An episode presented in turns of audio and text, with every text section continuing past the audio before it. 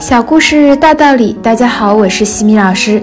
今天和大家分享的故事题目是：别让时间破碎了梦想。古时候有一个年轻的国王，为了治理好自己的王国，他决心学习天下的智慧。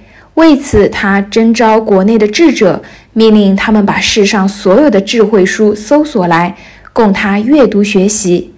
五年过去了，智者们辛苦寻遍天下，赶回来了。身后的骆驼队背着五千本智慧宝典。国王一看，头都大了，这么多的书，如何去看呀？就命令智者们去精简浓缩。五年过去了，智者们求见，身后的骆驼队背着五百本书。国王仍然嫌太多。又五年过去了，智者们带回来了五十本巨著。这时的国王已被各种问题搞得心烦气躁，还是觉得多。又过了几年，当智者们把辛辛苦苦浓缩成的一本书进献到国王面前时，他早已没有兴趣去看这本书了，也没有时间去实践这些智慧了。国内问题丛生，外敌不断入侵，自己也百病缠身，任何智慧可能都解决不了他的问题了。不可否认，智慧是人成功的资本，但还有一种资本是任何一个人都不可缺少的，那就是时间。一个不善于利用时间资本的人，纵然你有非凡的财富、权力和学识，也会像故事中年轻的国王一样被命运所抛弃。时间是不用花钱去购买的，但也是花钱购买不来的。时间是最公平的，也是最无情的。有这么一个故事：一天，一个教授问他的一个学生，如果有一家银行每天早上都在你的账户里面存入八万六千四百块，可是每天账户的余额都必须于当日用掉，而不能结转到明日。每当到结算的时候，银行就会把你当日未取进的款项全数删除。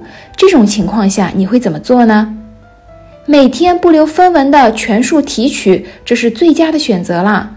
那位学生回答说：“是呀。”教授意味深长地说：“我们是应该这样。不过你可能不知道，其实我们每个人都有这样一个银行，它的名字是时间。每天早上，我们时间银行总会为每个人在账户里自动存入八万六千四百秒。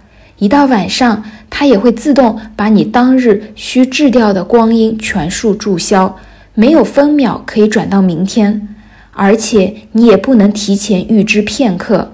如果你没能够适当的使用这些时间存款，损失只有你自己来承担，没有回头从来，也不能预提明天。你必须根据你所拥有的这些时间存款而活在现在。时间总是在不经意间流走。我们想要让每一分每一秒都充满价值，就应当把握每一分每一秒的时间去行动。美国成功学家奥格曼迪诺有一篇催人奋进的文章。假如今天是我生命中的最后一天，他在文中激励自己要把每一天当做自己生命中的最后一天去度过。他也常常告诫自己：“我要采取行动，我要采取行动。”从今以后，我要一遍又一遍，每一天、每一小时都重复这样的话，一直等到这句话成为我呼吸一样习惯，而跟在他后面的行动要像我眨眼睛的本能一样。有了这一句话，我就能够成功实现我的每一个计划；有了这句话，我就能够制约我的精神，迎接每一个挑战。成长箴言：时间对于一切行动中的人，它是富有的。因为他在创造一切，对于一切等待中的人，他是贫穷的，因为他也在吞噬着一切。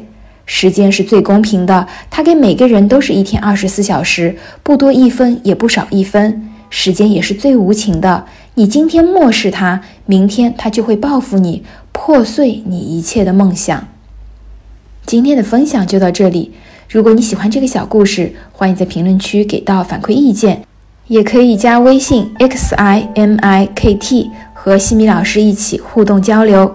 感恩你的聆听，我们下次见。